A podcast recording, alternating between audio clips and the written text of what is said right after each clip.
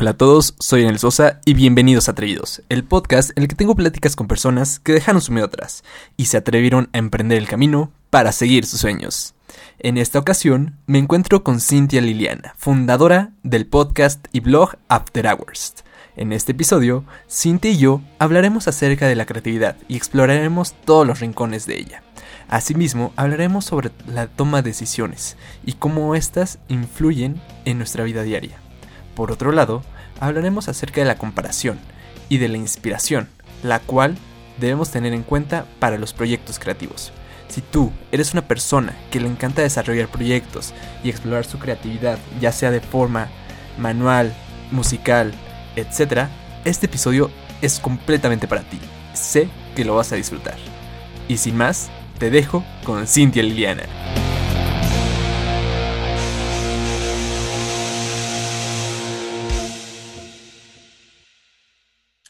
Hola Cintia, es un gustazo tenerte aquí en Atrevidos.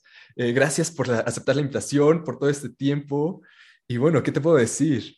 Eh, empecé a escuchar eh, After Hours que hace cinco meses aproximadamente y fue de, wow, creatividad al 100%. Y como tú lo dices, ¿no? siempre escuchamos contenido en inglés acerca del tema y es esto tenerlo, esta parte de tenerlo en español es un gran aliado. No, hombre, muchas gracias a ti, Daniel, por la invitación. No, gracias. Y bueno, a modo de introducción me gustaría hablar un poco acerca de ti. Eh, pues eres la fundadora del blog y del podcast After Hours. Y pues su trayectoria, además de esto, pues viene desde fotógrafa, diseñadora, creadora de contenido y freelancer en estratega creativa. Y pues todo esto gracias a, tu, a tus estudios en publicidad. Y pues, ¿qué te puedo decir? Bienvenida. Muchas gracias. Bueno, la primera pregunta que me surge es que justamente en tu podcast, en, el primer, en la bienvenida, mencionas que tú no te considerabas nada creativa. ¿Por qué era esto? Pues mira, yo creo que lo platicamos un poquito previo a que comenzáramos a grabar, pero creo que siempre tenemos la idea de que la creatividad es igual a pintar, a dibujar, a como que todas estas formas de creatividad más visual y más que puedes aterrizar, que lo haces con tus manos. Y digo, hasta la fecha todavía sigo sin considerarme una persona manual. Soy más de en la computadora, creo cosas, o con cámara o así.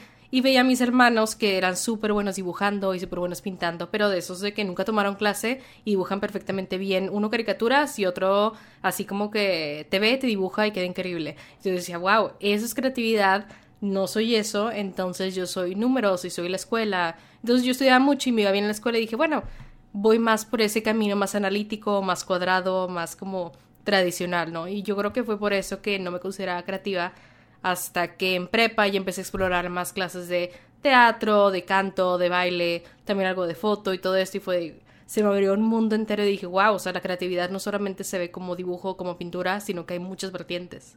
Exacto. Y yo creo que es un factor de los creativos es que solemos compararnos con otros.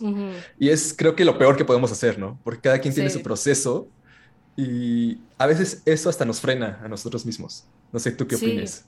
Sí, totalmente. Y creo que, digo, ya evolucionándola ahorita, creo que a lo mejor todavía me pasa o nos pasa a muchos que al compararnos inclusive en redes sociales, no vemos que alguien está creando todo el tiempo o porque crea algo tan increíble y yo no puedo y estoy en bloqueo creativo, nos pasa bastante y como tú dices, nos puede frenar la creatividad que podemos llegar a tener nosotros y las cosas que podemos crear también, a lo mejor por el miedo que van a decir y que van a opinar y que van a pensar de lo que estoy diciendo o que estoy compartiendo. Sí, porque la sociedad no sé, como que no sé, porque también hay que definir, definir creatividad, ¿no? O sea, ¿cómo lo podríamos definir? Uf. Fuerte, fuerte pregunta. Sí. Sí. Fíjate que no sé, nunca me había puesto a pensar en eso. Este, la definición oficial no sé cuál sea, pero no sé, creo que la creatividad va muy ligada y yo sé que esto no es una definición, pero creo que por eso nos cuesta tanto, o sea, a gente creativa nos cuesta el compartir porque viene muy de de nuestra vulnerabilidad y de realmente abrirnos ¿no? a querer algo y compartirlo y por otra parte por lo mismo que es tan subjetivo pues personas que son externas a toda esta industria es algo así como, bueno, no entiendo por qué te estás tratando tanto, o porque a veces lo haces rápido y a veces no, y cómo cobras y cómo funciona y te vas a morir de hambre porque es artista. O sea, en realidad es una industria que da mucho de qué hablar. Exacto. Y bueno, independientemente de... Yo siento, esta es mi opinión, que todos somos creativos, ¿no? En diferentes aspectos. Sí. Entonces, podríamos decirlo que la creatividad es pensar diferente. No sé tú cómo... eh, Sí.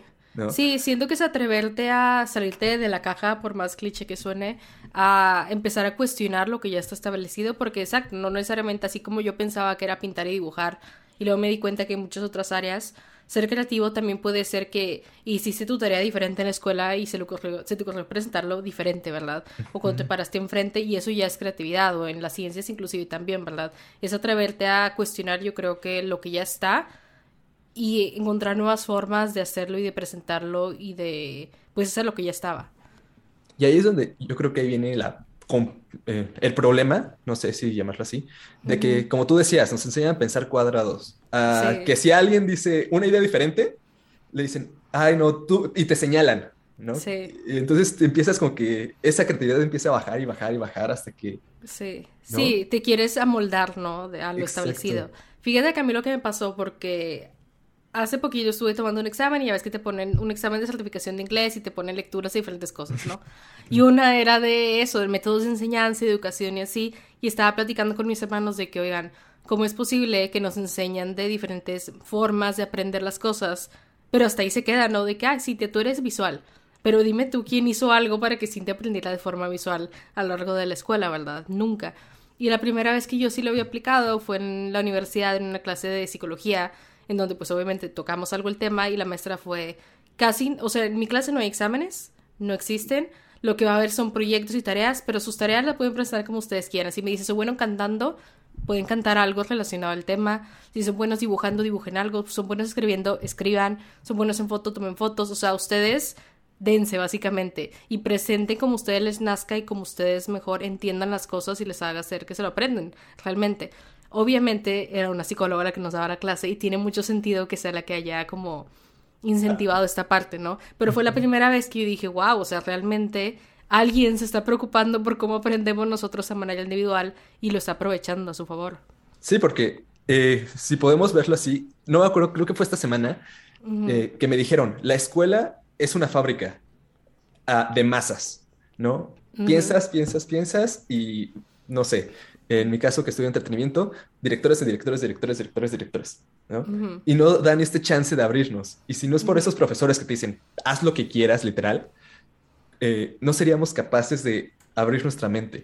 Sí, de expandir el panorama, literal. Sí, yo creo que tengo muy marcados esos ciertos profesores, profesoras, que se salieron de lo convencional, ¿verdad? Y es en donde yo también me di cuenta en preparatoria también, a lo mejor, de... Tenía una maestra de francés que sus proyectos eran hacer un cortometraje. Entonces era de que, ay, wow, yo jamás había grabado algo, entonces fue de que, bueno, empiezo a grabar y como nadie se quería meter a editar, pues aprendí a editar también. Bueno, vamos a hacer el guion, bueno, vamos a juntarnos y vamos a actuarlo. O sea, era ya un set de skills que ibas desarrollando, te ibas dando cuenta, si iba por ahí, porque obviamente había gente que le gustaba más y que no le gustaba, y a otros que era que increíble proyecto, hagamos más como esto, ¿verdad? Bueno, de ahí te voy a preguntar algo, porque por lo que veo, tu mentalidad es, si no lo sé, no sé cómo lo voy a hacer, pero lo aprendo. Sí, ¿no? Y esto pasó justamente cuando ibas a entrar a la universidad, que te dijeron, eh, presenta tu portafolio. Y pues Sí. literalmente fue, voy a mandar todo, pero nada, se aceptan 20% de lo que sé hacer y 80% de lo que no sé nada, ¿no? Sí, Ay, literal. ¿Cómo fue? O sea, Pues mira, este te digo, en la preparatoria yo me fui encontrando como creativa, ¿no? De cierta forma, este, pero aún así, pues mi encontrarme con la creatividad fue uno darme cuenta que desde los 14 años yo tomaba, llevaba mi Sony Cybershot a todos lados y yo era la niña de las fotos, ¿verdad? De los 15 años y todo. Entonces, de cierta forma ya existía cierta creatividad en mí, nada por reconocerlo. Para graduarme de prepa, yo tengo la brillante idea de que quiero aplicar a la Universidad de Nueva York spoiler alert, no me fui a estudiar a Nueva York, pero yo tenía la brillante idea de que lo iba a hacer, ¿no? Entonces, aplicar a una universidad en Estados Unidos implica no nada más SATs, implica pues certificación de inglés y aparte, como era una escuela de artes, pues implica un portafolio. Entonces, yo tenía muy claro que quería estudiar publicidad y de hecho fue lo que terminé estudiando aquí en Monterrey, en México. Pero pues yo no sabía que se necesitaba un portafolio, ¿verdad? Yo lo veía como que me van a enseñar a ser creativa y combinarlo con business no tengo que ya saberlo, ¿verdad? No tendría por qué ser experta. Entonces yo me puse a juntar todos mis requisitos, veo que piden portafolio y fue de que, ay, X, mando fotos, eso es lo que más he tomado, ¿no? Mando todo, este, ya como que le doy check a la aplicación y me mandan mensajes de regreso que, oye, qué increíble Cintia todas tus fotos, pero pues eso como tú dices, es el como 20% de lo que es tu portafolio, nos interesa más dibujo y pintura y todo esto más manual y yo, órale, pues yo no sé hacer nada, ¿verdad?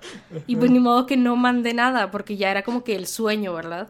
Entonces fue, ok, y tengo como una semana para enviarlo, o sea, porque ya había pasado la deadline y era como que estaban extendiendo para mí y fue de que, ok, necesito dibujar y pintar y en la vida, o sea, a lo mejor alguna vez había tomado de que una semana o dos de técnica de pastel con gises, pero hasta ahí, ¿verdad? O sea, y tenía como 10 años y esto ya era a los 17, 18.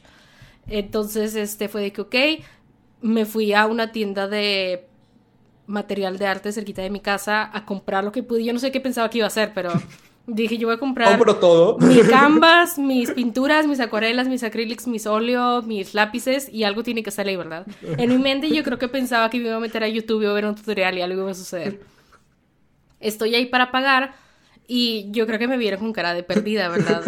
esta niña no sabe qué está comprando y no, no, o sea, no tenía sentido pues lo que estaba comprando, ¿no? Y me dicen de que, ay, este, te dedicas a esto, ¿qué otra? Y yo no, tipo, evidentemente no, por mi cara de confusión y como que también el frenzy de que compro, ¿verdad? O sea, y qué tanto es suficiente y qué tanto pintura es suficiente. Con esto me alcanzará. Con, este, con esto me alcanzará el botecito de, ajá. De los que vienen así. Ajá, de la paletita de cartón de la escuela, ¿no? Este, ya me dice que, oye, pues justo hay una maestra, este, que dejó aquí sus tarjetas de pintura, a lo mejor te sirve, y yo, porque claro que yo le conté toda mi historia de que yo me voy a ir a Nueva York. O sea, esto es lo que me está deteniendo de irme a Nueva York. Y me dijo, ok, este, aquí hay una maestra, si quieres hablar con ella, hablé con ella y le platiqué toda la historia, ¿no? De que yo quiero ir a estudiar a Nueva York, me piden portafolio, tengo foto nada más, jamás he hecho esto, necesito tu ayuda. Y fue de que, ok, vente. Y literal me fui a su casa y tenía su estudio, y llegué con ella y ya, me, o sea, me puso a dibujar y a pintar y todo. Y para mi sorpresa, no dibujaba tan mal, ni pintaba tan mal, o sea, como que descubrí esa otra parte, como que toda la vida vi a mis hermanos como los creativos, entonces yo creo que yo automáticamente me veía como que yo no sé hacer eso y no lo hacía.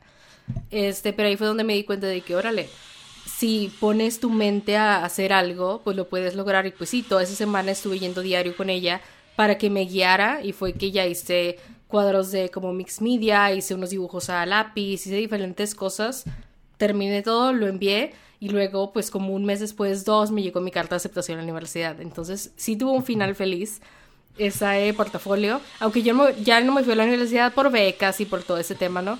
Pero pues sí fue como una forma de yo probarme misma que uno soy creativa y dos que pues de una u otra forma salen las cosas, ¿verdad? Si te lo propones. Sí, exacto, siempre sale, o sea. ¿Y cómo nace After Hours? Pues mira, también surgió yo creo que de un una frustración que yo sentí toda mi carrera universitaria porque te digo, me di cuenta que soy creativa, entro a la universidad, yo elegí publicidad porque yo en la prepa me llevé clase de empresa y veíamos mercadotecnia y me gustó mucho esa parte, pero quería más hacia lo creativo, más no dejando los negocios a un lado, o sea, como poder estudiar comunicación, porque dije yo, Cintia, no voy a aventar una maestría de negocios, un MBA, no va a suceder porque tampoco me gustan dando. Entonces fue como un compromiso, ¿no? Tener lo mejor de ambos mundos, negocios y creatividad entro a la carrera y me doy cuenta que el tronco común pues son contabilidad, economía y es derecho y es puras cosas de negocios que pues ahorita en retrospectiva me doy cuenta que me han servido bastante, pero en su momento fue como la crisis existencial de qué estoy haciendo aquí, ¿verdad? Este, eventualmente termino ese tronco común, me doy cuenta de todas las demás materias creativas, pero al mismo tiempo crece la frustración con la universidad porque me doy cuenta que pues le meten mucha inversión en ingenierías y en medicina y a negocios, de cierta forma, pero ¿dónde estaba la inversión en la creatividad? ¿Y dónde estaban los eventos para todos los creativos? ¿Y dónde estaban las pláticas para los creativos? Pues no existían. Entonces, pues yo estoy con esta idea todo el tiempo de que cómo es posible que no exista. Lo platico con mi director de carrera, me dice, pues sí, Cintia, pero ¿cómo le hacemos, verdad? No podemos ser mucho ni tú ni yo. Entonces, porque pues así está la universidad no hecha. Total, hace cuenta que ya me voy a graduar y dice que debería existir un espacio para todo esto, ¿por qué no? Este, y yo para ese entonces ya tenía un podcast con dos amigas, se llama Portavoz. Ahorita ya no sigue el proyecto porque pues cada una trae sus propias cosas. Pero desde ahí yo me di cuenta de que, órale, pues un podcast está interesante, compartir y platicar. Y la verdad me quedé con ganas de seguir platicando de eso, ¿no? Porque tú lo vas a saber una vez que empiezas con esto, te das cuenta que es increíble platicar con un chorro de gente, sí, o sea, conocer nuevos panoramas. Sí, exacto, aprendes de la experiencia de los demás y te abren los ojos a muchas cosas. ya no lo hacíamos el podcast, el podcast era de sociedad y de todo ese tipo de temas, no tanto de creatividad. Este, ya me graduó yo en el 2019 y digo, para eso yo era freelance, ¿no? Y digo, ay, estaría cool hacer algo, ¿no? Algo para presentar a los creativos y que sí se puede. Y también yo creo que de cierta forma yo a mí misma me decía, sí se puede ser freelance. O sea, recién graduada, ¿verdad? Era como que yo sola me tranquilizaba de que se puede, tengo que hablar con gente que lo está haciendo. Este, mi idea inicial era, no sé si viste Netflix Abstract, la serie documental. No, está en mi lista. Pero bueno, no la he visto. recomendadísima. O sea, lo que es es que cada capítulo es como feature a un artista distinto de diferentes áreas o colectivo distinto. Y pues te platican su proceso y ves como que el proceso hacia una pieza en específico y pues te platican ¿no? de su historia. Entonces yo dije, yo voy a hacer eso, yo voy a hacer videos, voy a hacer un abstract mexicano, en vis- audiovisual, ¿no? Esa era mi idea inicial. Luego me aterricé y dije, Cintia, ¿con qué dinero? ¿Con qué dinero y cómo te vas a estar moviendo a entrevistar gente y de dónde vas a sacar a la gente? O sea, no se va a poder. Y dije, bueno, ¿por qué no un podcast? Y fue que de ahí surgió, ¿no? Fue de lo que iba a ser el abstract mexicano. Este se transformó en un podcast, literal, y fue que pues hemos ido creciendo, ¿no? Y ahí algo que nos vino a hacer como que de mucha ayuda fue esto, ¿no? Zoom, estas, todas estas Sí. plataformas y en redes sociales, o sea, si, lo- si nos ponemos a pensar, no sé, 30 años atrás, eh, ¿cómo se tenían que hacer, no? Mandar correos, por cuántas personas tenías que pasar, cuántos Sí. contactos necesitabas. Y ahorita, por ejemplo, le das un mensaje y listo, ¿no? O sea, tenemos esa cercanía.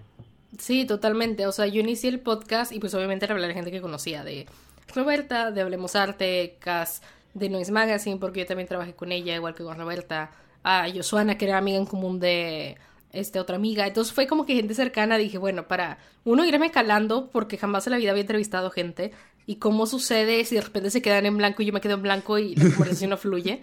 Que obviamente sucede, y yo me imagino que sí te pasar también, que hay gente que es más introvertida, más extrovertida, tienes que ir que- calando y midiendo la energía. Entonces por un lado. Eh, sí, porque también vivían aquí en Monterrey, entonces fue de que pues, no están tan lejanos, o sea, pudieron entrevistarlos. Y de hecho las primeras veces yo lo que hice fue grabar videitos y todo. A ver, espérame tantito, Sí, déjame... sí, sí. Ya, I'm back. Es que te Sí. digo, de repente tengo así como que la tos y ya me tomo una pastilla para Sí. poder seguir platicando por COVID. Pero te digo, las primeras veces hasta las grabé y todo, pero luego como tú dices, yo creo que estas plataformas me ayudaron a darme cuenta que no necesitaba estar en el mismo lugar geográfico que la gente, sino que podía entrevistarlos a distancia y conectar por redes sociales. Y aquí me surge otra pregunta. Ahorita que dijiste de todo esto, eh, ¿cómo fue tu primer, tu primera grabación? ¿Y qué tanto ha cambiado hasta ahorita? Porque, seamos honestos, no sé si a ti te pasó, a mí sí. La primera fue de, igual de, ah, ah, ¿qué pregunto? No sé si a ti te pasó. Sí, fíjate que la primera grabación, creo que el primer capítulo soy yo, nada más como que bienvenida, pero la primera grabación fue con Katia Hernández. Es una chava que estuvo conmigo en prepa, entonces de cierta forma había más confianza. También por lo mismo, ¿no? De que, ¿y si se me va la onda? ¿Qué onda? ¿Qué procede? Fui a su casa y la entrevisté. Creo que no salió tan mal, pero el miedo más era que ella es diseñadora de modas y yo no. Entonces era así como que le pregunto, ¿sabes? Si de repente dice algo de alguien y yo no sé cómo sigo la conversación, creo que era más eso.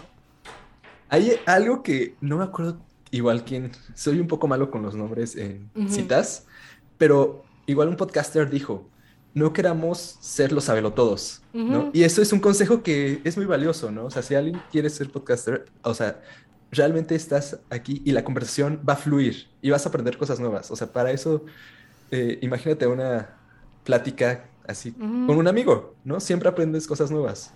Sí, totalmente. Creo que a mí en lo general siempre me ha gustado mucho ver entrevistas a actores, actrices, directores, todo esto, ¿no? Entonces, lo que más me gustaba, lo que me di cuenta es que eso, me gustaba la conversación. Y pues obviamente nadie era experto en nada, sino que como cuando hablas con alguien y le preguntas, ah, ¿cómo? ¿Y cómo es eso? ¿Verdad? Y bueno, aquí eh, ya hablamos acerca de- del inicio. ¿Y qué es lo que más te ha dejado? O sea, que así tú digas, este, este es el aprendizaje que me ha dejado. Me voy. Creo que el aprendizaje más grande de After Hours fue mm, el poder conectar con mucha gente, como tú dices. Yo creo que aprendí a que no todo el mundo sabe todo, o sea, todo el mundo vamos aprendiendo sobre la marcha y que al mismo tiempo podemos ayudarlos unos a otros y crear como que esta comunidad de creativos que se ayudan a levantarse. Y eso es algo muy padre de la, o sea, de la industria creativa, ¿no? No es como que en los negocios que todo es competencia. Aquí más que nada es como que una comunidad que si tú estás haciendo esto, qué bueno. Y si necesitas apoyo, ahí estoy, ¿no? Es más como que ese ambiente de cooperación. Sí, totalmente. Creo que me he dado cuenta de cómo nos podemos ir ayudando unos a otros y que, pues sí, como tú dices, nos podemos ir ayudando y levantando y que no es competencia, sino que es apoyo y empatía. Y bueno, aquí me surge otra pregunta. Es, ¿cómo vivir de la creatividad y no morir en el intento? Yo tengo la misma pregunta que tú, la verdad. Creo que el vivir de la creatividad siempre se cuestiona, como decíamos al principio, ¿no? Como que cómo vives de esto. Y es una pregunta que hemos tenido a lo largo del podcast.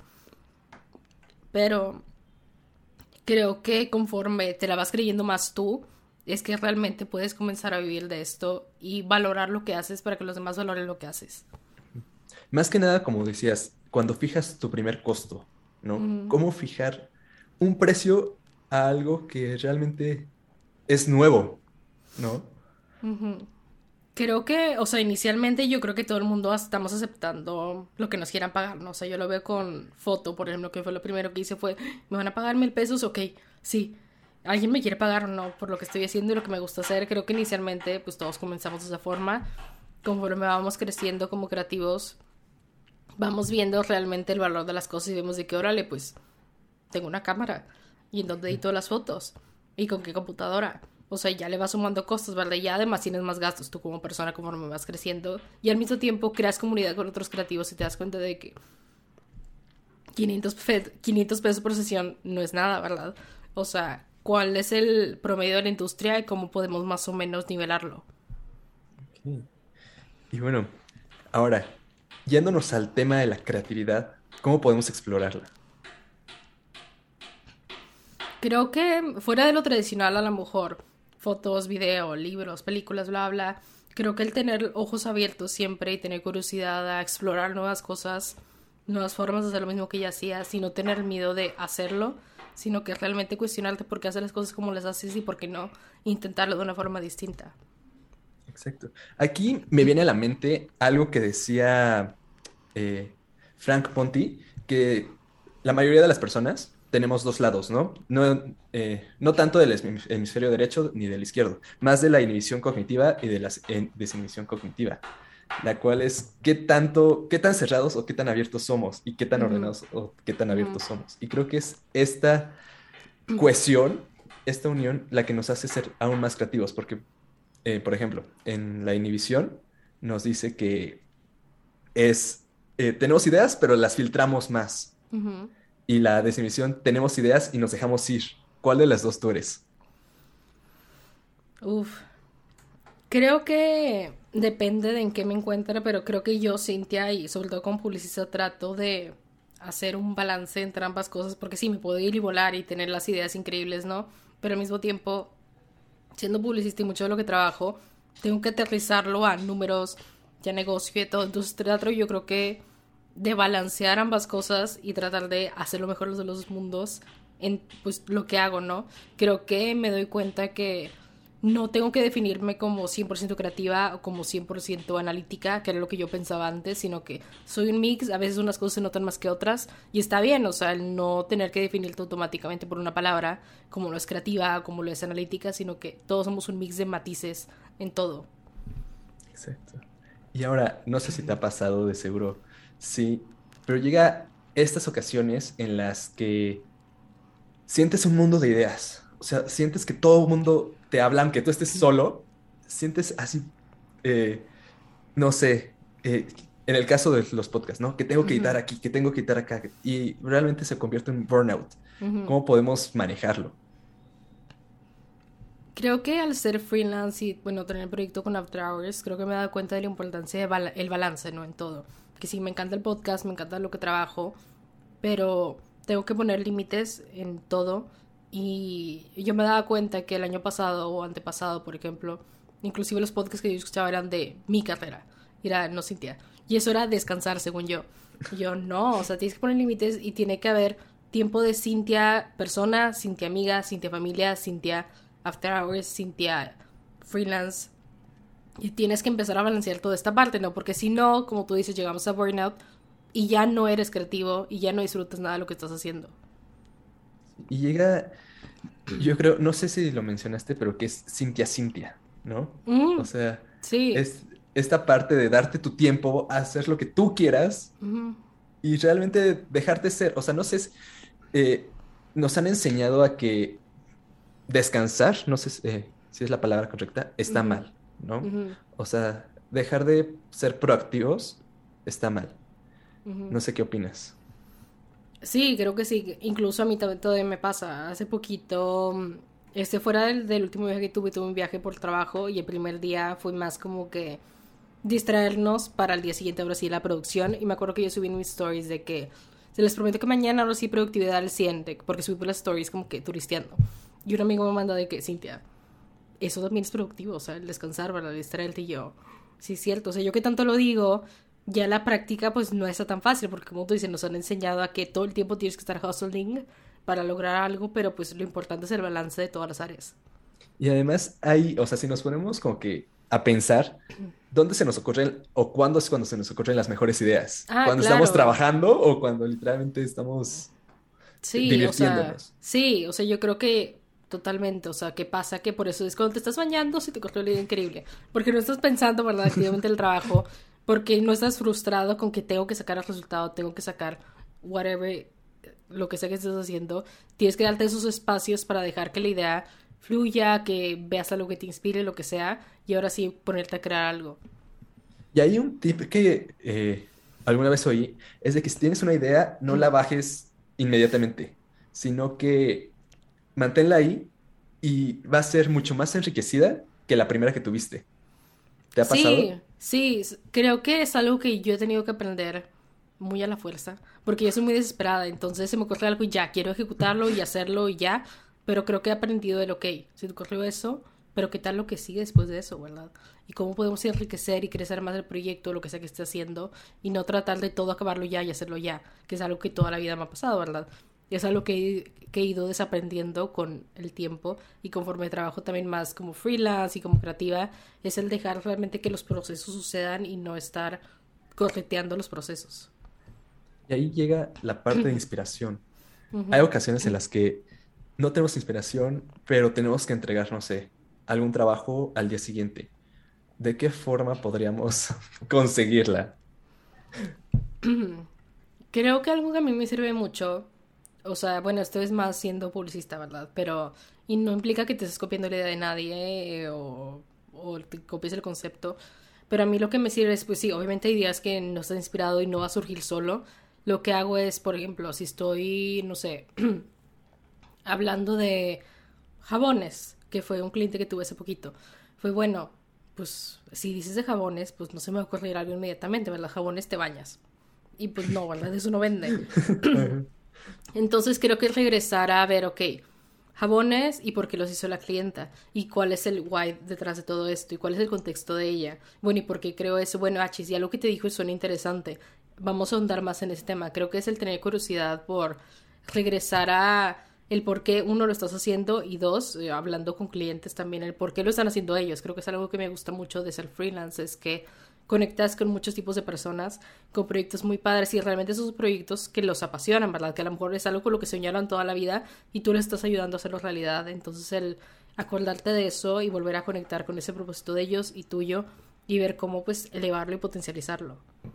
Y ahí tú mencionaste algo, o sea, algo que siento que es fundamental para un creativo es la curiosidad, ¿no? Sí. Porque es lo que nos da la, la energía para hacerlo, ¿no? Sí, porque si no, pues te quedas sin ideas, o sea, es inevitable. Y la verdad es que es ridículo pensar que lo que uno está creando, nunca nadie más lo ha creado, o sea, ya estamos tan conectados y hay tantas referencias en el mundo como para pensar que lo que uno hace es nuevo, sino que creo que es más bien que tú le estás dando tú y cómo tu visión específica está enriqueciendo ese algo que ya a lo mejor existe. Ahí yo creo que nos pasó a todos que de chiquitos se nos ocurrió una idea de, un producto y tiempo después ya estaba. O sea, a mí me pasó con las mentas de chocolate que dije, ¿y si juntáramos? Y ahí estaban al día siguiente. Sí. nos copiaron la idea, ¿no? Pero obviamente no. Y es, sí es pensar diferente, ¿no? Que de qué forma podríamos hacerlo diferente. Algún, hace poco tiempo escuché de, de una forma de creatividad, ¿no? De cómo lograr crear nuevos productos, nuevas experiencias, etcétera. Y fue de que a veces tenemos que romper algunas reglas sin romperlas, ¿no? O sea, por ejemplo, no sé, si una silla, ¿qué pasa? ¿Cómo sería una silla sin patas? ¿no? Y siento que sí tiene mucho que ver y es una gran herramienta para conseguir más creatividad, ¿no? Empezaron a cuestionar y pensar fuera de la caja. Sí, totalmente. O sea, creo que en absolutamente todo, como tú dices, bueno, para un diseñador industrial, la verdad, ¿qué pasa si la silla no tiene patas? Y ahorita, a lo mejor inicialmente era de que, claro que no, ¿cómo se va a sostener? Y ahorita es de que, bueno, pues a lo mejor ya le quitamos las dos patas de atrás y ya es una forma distinta, ¿verdad? Como vemos ahorita sillas. Creo que va evolucionando y ya, o sea, inicialmente puede sonar a lo ridículo, puede sonar como que loco, como una silla sin patas. Pero luego ya, conforme vas alimentando la idea, conforme te das permiso, yo creo, de tener ese tipo de ideas, es que dices, órale, pues sí puedo tener una silla sin patas, porque esto y esto y esto y ya lo hice, y es esto de una silla. Aparte, quien dice que la silla tiene que sostenerse en medio sola, a lo mejor es una tablita de madera pegada a la pared y tú si tiene patas. No tiene patas, pero igual te está sentando. Entonces creo que es el poder jugar y tener la flexibilidad con que tanto mueve los límites de la creatividad y de eso que estás creando. Exacto, jugar, ¿no? Porque actualmente el juego lo vemos muy... es de niños. Sí. Pero a quiénes se les ocurren las mejores ideas. O sea, cuando éramos niños pensábamos en grande, ¿no? ¿En qué momentos cuando venimos a achicarnos y pensar dentro de la caja? Sí, ya sé, o sea, yo lo veo, o sea, que me imagino que yo de niña muy chiquita jamás me cuestioné de que no soy creativa porque no sé dibujar, sino que yo simplemente agarraba y me ponía a pintar, ¿verdad? Sin preocuparme si era o no creativa, si salía bien o salía mal. Creo que es darnos ese permiso de equivocarnos para empezar. Este, algo en lo personal que a mí me ha costado mucho es eso, darme permiso de no ser perfecta la primera, de que me puedo equivocar y también que los hobbies pueden ser hobbies, o sea, no tienes que ser perfecta de tus hobbies tampoco, nadie está viendo. Entonces, creo que es eso, ¿no? El poder jugar con eso, o sea, jugar literal y el poder darte permiso de ser principiante en las cosas y que no está mal. Y ahí, de ahí me vienen a la mente dos entradas de tu blog que fueron escritas por Sabrina que todo es temporal, o el burnout es temporal, siempre va a pasar, ¿no? Y tenemos que tenerlo en cuenta. También que todo pasa, todos pasamos por lo mismo, o sea, no es, no nos queramos culpar por sentirnos así. Es algo normal, ¿no? Sí, totalmente. Yo lo veo tanto con los colaboradores, ahorita que mencionó Sabrina, o con los invitados del podcast, o sea, que te das cuenta que a lo mejor tienes alguien en un pedestal, que, increíble todo lo que hace, y luego te dice, güey, no sé cómo cobrar. Dice que, órale, ¿cómo que no sabes cómo cobrar si trabajaste con tal y tal y tal? Dice, no, o sea, sufro bastante y dice que, wow o sea, realmente todos estamos igual y pasando por lo mismo. Nada más que, pues no lo decimos porque estamos acostumbrados a pretender que todo está bien. Exacto. Y como dices, idealizamos mucho, ¿no? Algo que ahí eh, me ha funcionado fue, es checar, o sea, a alguien que idealices, que digas, que quieras literalmente seguir, eh, como modelo a seguir, irte hasta el fondo, ahorita que tenemos redes sociales, irte ah, hasta, el fondo, hasta el fondo, hasta el fondo, hasta el fondo, y ver cómo iniciaron, o sea, y te das cuenta que están siguiendo, estás siguiendo casi el mismo camino, hicieron los mismos tropiezos, tal, eh, algunos diferentes, ¿no? Pero realmente todos pasamos por un mismo proceso, ¿no? Si ves las fotos con el filter feo de Instagram, de la viñeta, y súper saturado todo, y dices, ay, ahorita súper asteric las fotos súper bonitas, pero antes, ¿qué tal? Digo, creo que de cierta forma Luego hay gente que las borra, ¿verdad? También. Pero creo que, pues, de cierta forma es uno negar la creatividad que tienes en el pasado, porque en su momento era como lo más increíble que habías hecho, ¿no? Y por eso lo compartías. Y otros son recuerdos, o sea, es como tu archivo histórico de tu evolución, y qué feo que sientas que lo tienes que estar borrando para seguir siendo, no sé, seguir posicionándote de cierta forma. Creo que el voltear atrás es uno, te das cuenta de todo lo que has crecido, pero al mismo tiempo, pues aprecias a lo mejor a esa Cintia que tenía 14 años, que llevaba su cámara de 15 años, este, y la ves ahorita de 25 y dices, ay, pues ahora marcas me pagan por eso que yo hacía, pues gratis en una fiesta, ¿verdad? O cuando salí con mis amigas, y es muy padre ver esa evolución. Sí, y te da la confianza. Sí. Sí, yo creo que viéndose atrás, pues empiezas a hilar los puntos y dices, si era creativa, pero no lo sabía. ¿verdad? Y empiezas a hablar de que, ay, bueno, empecé con foto, pero luego viste otra cosa, y luego pasó esto, y ves cómo has ido creciendo y va teniendo sentido tu caminito y tu historia hasta el momento. Y bueno, hablando de este proceso, ¿tú qué le dirías a aquellas personas que quieren ser creativas, pero que por el mismo miedo no se animan a hacerlo? Creo que a mí me pasa y nos pasa a mucha gente que creemos que cuando creamos algo automáticamente hay que compartirlo. Yo creo que por la misma naturaleza de las redes sociales, en donde estamos viendo que todo el mundo está haciendo cosas todo el tiempo, sentimos esa necesidad de tomar una foto la subo. Pinto algo, lo subo. Creo algo, lo subo. Estoy trabajando en algo, lo subo. No lo tienes que subir. O sea, la realidad, el miedo que uno puede sentir al crear es porque te van a juzgar. Pero tú puedes hacerlo en la comodidad de tu casa, de tu cuarto, y no tiene nadie por qué verlo. Compartirlo tampoco hasta que tú te sientas seguro. Creo que el darnos ese espacio de en la privacidad de nuestra casa, prender una velita, poner música de fondo y ponerte a crear lo que quieras crear es increíble y puedes ir explorando diferentes avenidas y hasta que te sientas seguro y si es que lo quieres compartir lo puedes hacer porque no tiene no existe esta necesidad obligada de realmente compartir todo lo que haces y que todo el mundo se entere de que empezaste un hobby nuevo y ya tienes que ser increíble. Sí, porque empiezan a esperar más de ti, ¿no? Y que no está mal, ¿no? También eso te ayuda a, a, dar ese empujón de que atreverte a hacer cosas nuevas. Sí. Pero pues cada quien tiene su mismo, su, su, diferente proceso más bien. Sí, exacto. O sea, creo que el respetar el proceso que tú tienes y no porque a ti se te dé más fácil algo que otra persona, tú estás mejor que la otra persona o viceversa, sino que todos tenemos diferentes contextos, diferentes referencias y cada quien pues va evolucionando y tiene su proceso, ¿no? Y ahí es donde volvemos a la comparación, ¿no? Que siempre tendemos a compararnos con el otro. Y hablando de esto, ¿cuál sería para ti la definición de éxito? Esta es una pregunta que me gusta mucho porque hay muchas vertientes. Creo que eh, creo que antes yo definía el éxito o cuando estaba en prepa, ahora sí me visualizaba como que trabajando en la empresa increíble y vestida increíble, haciendo todo eso, lo veía más en el medio capitalista. Creo que ahorita lo veo más en si yo estoy feliz y a gusto con lo que estoy haciendo, o sea, sin importar, digo, obviamente uno necesita dinero para vivir, pero creo que el sentirme en paz con lo que estoy haciendo y a donde estoy llegando y sentirme en balance en todas mis áreas, que a lo mejor no soy la que tiene más trabajo, no soy la que gana más dinero, no soy la mejor porque para empezar a quitarme la idea no existe el ser perfecta y no existe el ser la mejor persona en tu área está muy imposible, pero si puedes disfrutar el proceso y si puedes tener en balance todas tus áreas. Entonces yo creo que es más eso, el yo sentirme en balance emocionalmente, físicamente y haciendo cosas que me gustan y estando creando constantemente. Sí, estar en a gusto con uno mismo también. Sí, sí, totalmente. Sí. Y hablando, bueno, con esto del burnout, ¿cómo rompes tú la rutina? ¿Cómo rompo yo la rutina? Creo que este eh, aquí el tema es que yo he monetizado muchos de mis hobbies, entonces aquí no trae hobbies nuevos, ¿verdad? Porque luego me pasaba cuando yo iba a entrevistas para prácticas o lo que sea y era, pues yo tenía mi lista de habilidades y experiencia, ¿no? Y era, ¿y tus hobbies? Y yo, por pues los mismos que están de que las habilidades son mis hobbies, ¿no? O sea, hay que encontrar hobbies nuevos. Entonces yo creo que una cosa es esa, eh, poder explorar otras áreas y no estresarte porque no eres suficientemente bueno. Por ejemplo, a mí algo que me gusta mucho es pintar. Y digo, experta no soy, ¿verdad? Claramente no hubo mucha evolución, no volví a tomar ninguna clase después del portafolio que tenía que hacer. Pero ahora lo veo más como que ya no me da miedo agarrar el pincel y pintar, ¿verdad? ¿Lo comparto? No. Pero igual yo estoy pintando y está muy padre, ¿no?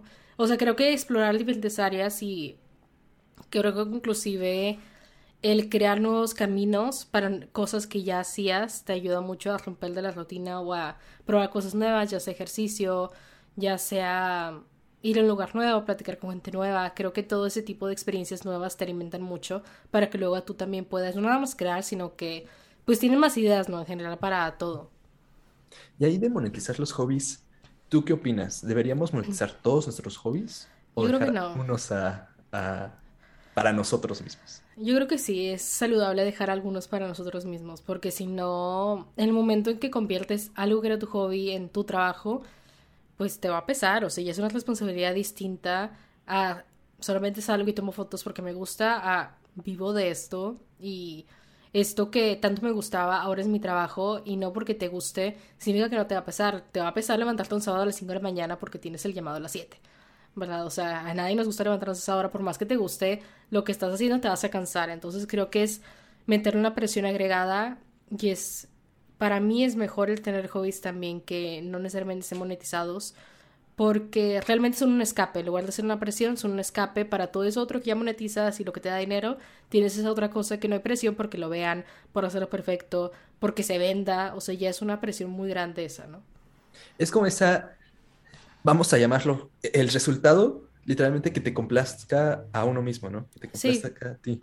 Sí, y con eso sí, con eso más que suficiente. Sí, no tiene que ser perfecto lo que hagas, ¿verdad? O sea, yo estoy hablando de pintura, dibujo, pero puede ser cualquier otra cosa, ¿verdad? No tienes que ser perfecto en ese algo que decidiste no monetizar, puedes nada más hacerlo. Y si eres increíble y no lo quieres monetizar también, porque creo que pasa que, y supongo que yo también lo he hecho, que veo que alguien, no sé, hace algo increíble y digo, ay, deberías de venderlo. Pues porque automáticamente tiene una mentalidad capitalista de véndelo y sácale dinero. No, a lo mejor nada más es su momento de relajación, ¿verdad?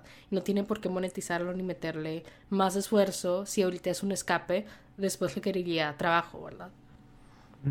Y también, o sea, tener esa oportunidad de ser flexibles, ¿no? Si ahorita no queremos monetizar, pero si en un futuro, pues, ah, tal vez. Ajá, tal vez eh, sí. Podemos hacerlo. E y a la inversa, ¿no? Oye, ya no me gustó, me estoy presionando demasiado, poner un no, ya está aquí. Sí. Sí, poner límites, creo que eso es clave, poner límites en absolutamente en todo. Creo que analizar realmente lo que tú quieres como persona. Hace poquito, este, por unas cuestiones de trabajo, estaba como que revaluando mi existencia en muchas áreas. Y creo que era más eso, no me decían, es que a ver, o sea, visualiza tú en cinco años, o sea, cómo te ves y qué te ves haciendo, si realmente esto te va a aportar y te va a llevar para allá o no, ¿verdad? O sea, te está cambiando el camino y no es algo que tú quieres, pues entonces sí que no, ¿verdad? La oportunidad de ello sí es cierto, ¿verdad? Porque uno normalmente es piensa a lo mejor en qué padre una oportunidad nueva o más dinero o lo que sea, pero no te pones a evaluar realmente si te vas a sentir bien con la decisión y si realmente te encamina hacia donde quieres ir. Sí, hay que aprender a centrarnos, ¿no? También. Sí, sí, totalmente.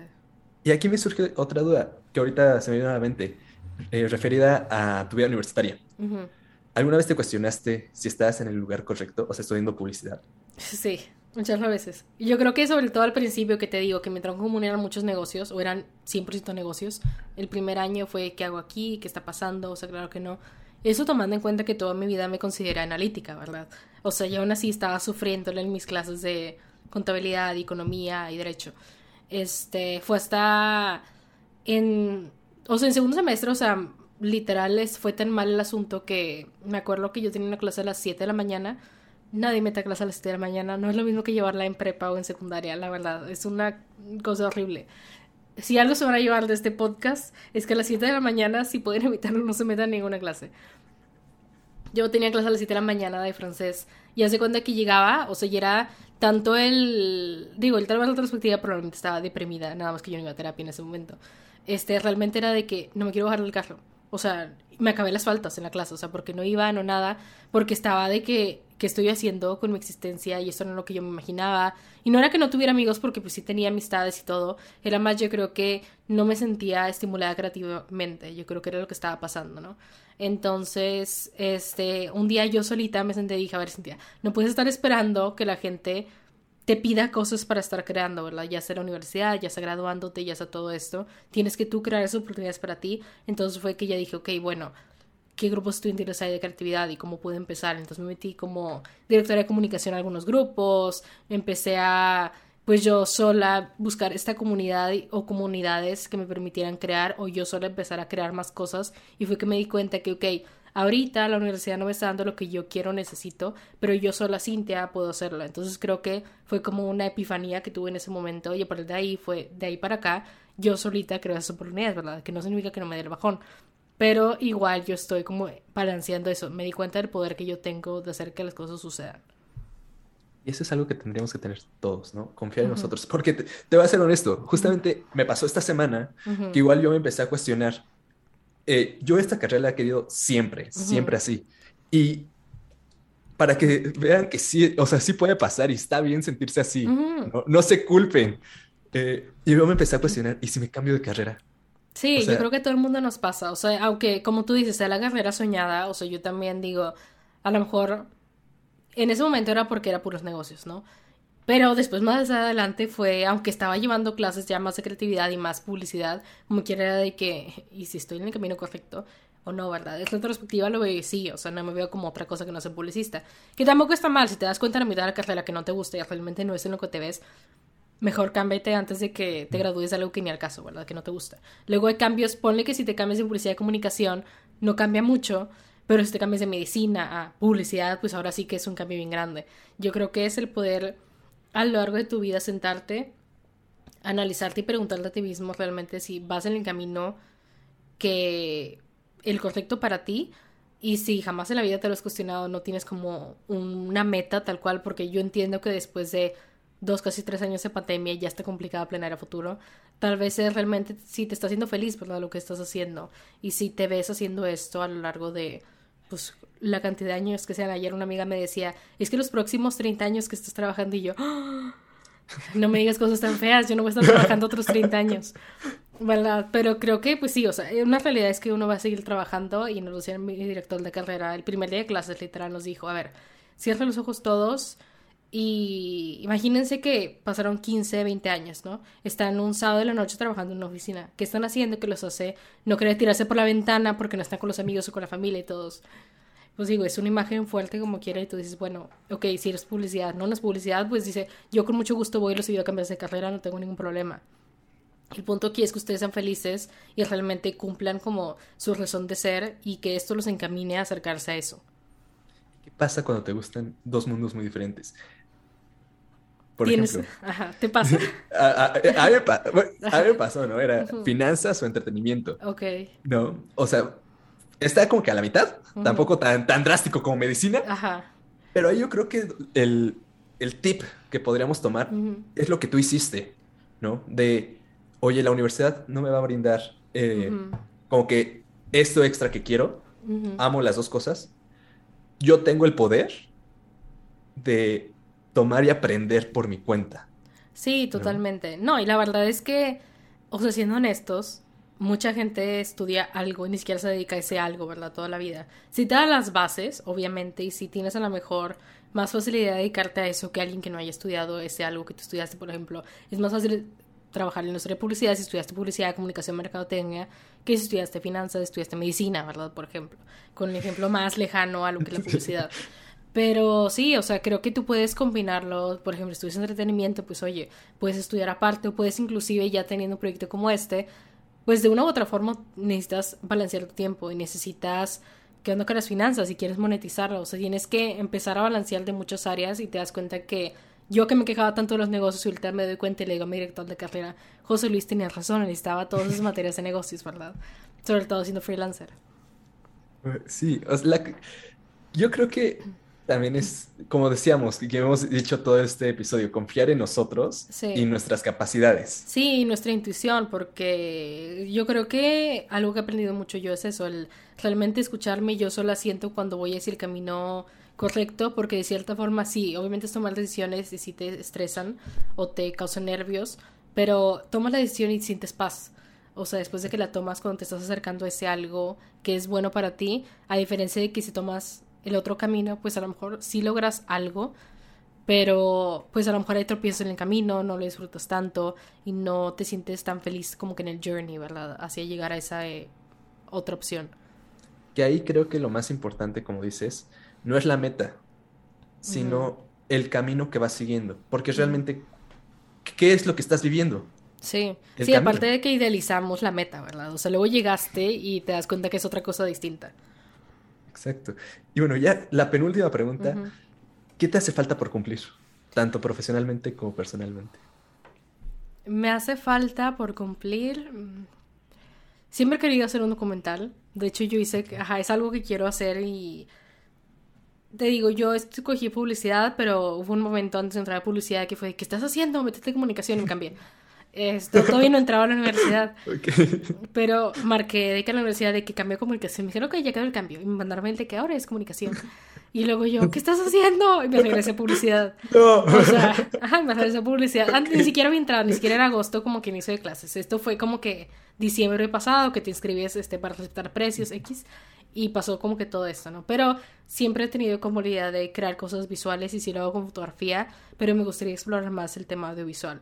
Ya lo hago algo, pero como que algo más formato largo y todo esto. De hecho, en una clase yo de la universidad llevé dos clases de como cine de producción audiovisual y en la primera nos pusieron a hacer un documental, un cortometraje y un anuncio publicitario, algo así. La verdad es que en la materia y mi maestro era el más intenso de todos los de la materia, entonces por eso hicimos cada parcial un proyecto distinto, ¿no? Pero a partir de ahí, con el grupito que hicimos ahí, con una que ahorita es mi amiga también, hicimos un documental y fue, ay, wow, deberíamos de hacer algo más en forma, ¿verdad? Que no sea el proyecto de clase, sino que la misma temática más o menos, pero crecerlo. Ese diciembre fue, nuestras vacaciones van a ser el documental. Nos pusimos a hacerlo, entrevistamos gente, contactamos a mil personas, lo hicimos. Claro que capacidades limitadas, con presupuesto limitado y todo limitado. Se hizo, digo, no está mal, pero ahorita nos damos cuenta de que queríamos todo hacerlo muy rápido, que es lo que te decía, que queríamos ver el ya resultado final y no nos sentábamos a analizar realmente qué es lo que queremos transmitir, cómo queremos hacerlo y cuál es el propósito en general, ¿no? De esto y cómo nos queremos sentir. Entonces te digo, es un proyecto que todavía sigue ahí, este, ahorita ya no nos metemos la presión tampoco de, de un día para otro tiene que quedar, porque hasta decírtelo suena ridículo que quería hacer un documental de una semana a otra. No sucede. Entonces sí, es algo que tengo en mente que quiero hacer mucho de visual, inclusive con After Hours, pues crecer más y poder hacer más video, poder hacer más artículos, más colaboraciones, hacer esta es una exclusiva, hacer cursos que próximamente van a salir. Entonces, te estoy dando la exclusiva. Uf. O sea, ya próximamente van a salir las primeras masterclasses. Entonces, em, crecer más la comunidad, ¿no?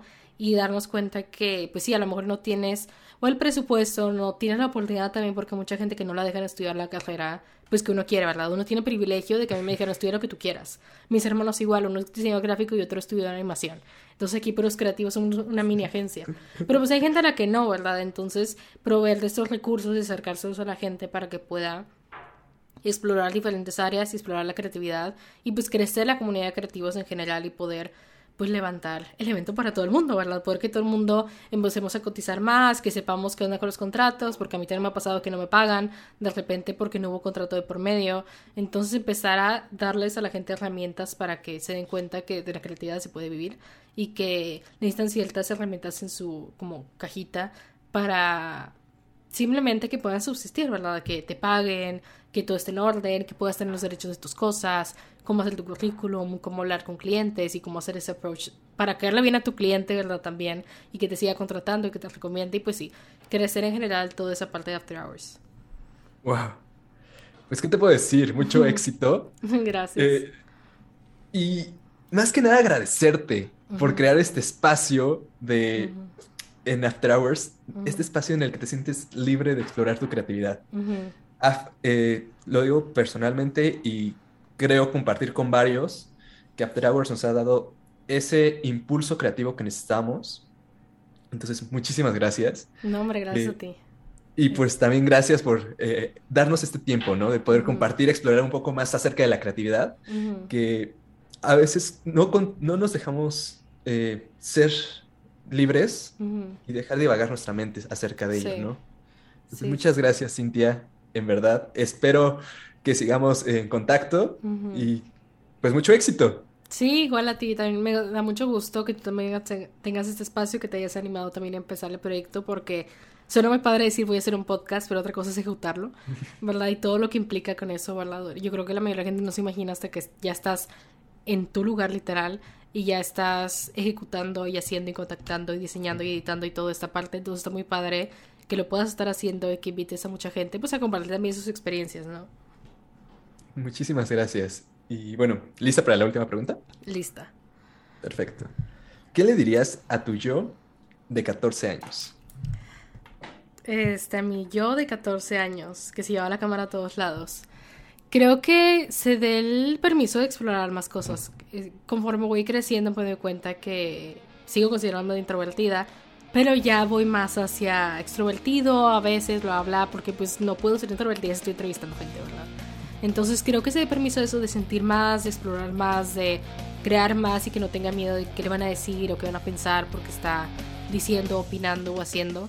Este, porque creo que se hubiera ahorrado muchos dramas y muchas cosas. Entonces yo creo que vamos por ese lado, que se dé permiso de ser vulnerable y de explorar su creatividad y todo lo que le gusta hacer, o que ni siquiera sabe que le gusta hacer, que se dé permiso de ser principiante y de explorar nuevas áreas, platicar con nuevas personas, porque pues eso es lo que le va a ayudar a seguir creciendo más. O al menos eso es lo que a Cintia de 25 años le ayuda.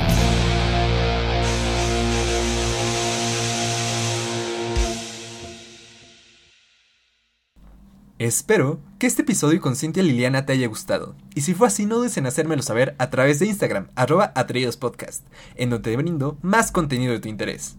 Y en YouTube, Atrevidos Podcast, en donde además podrás ver la entrevista en formato de video.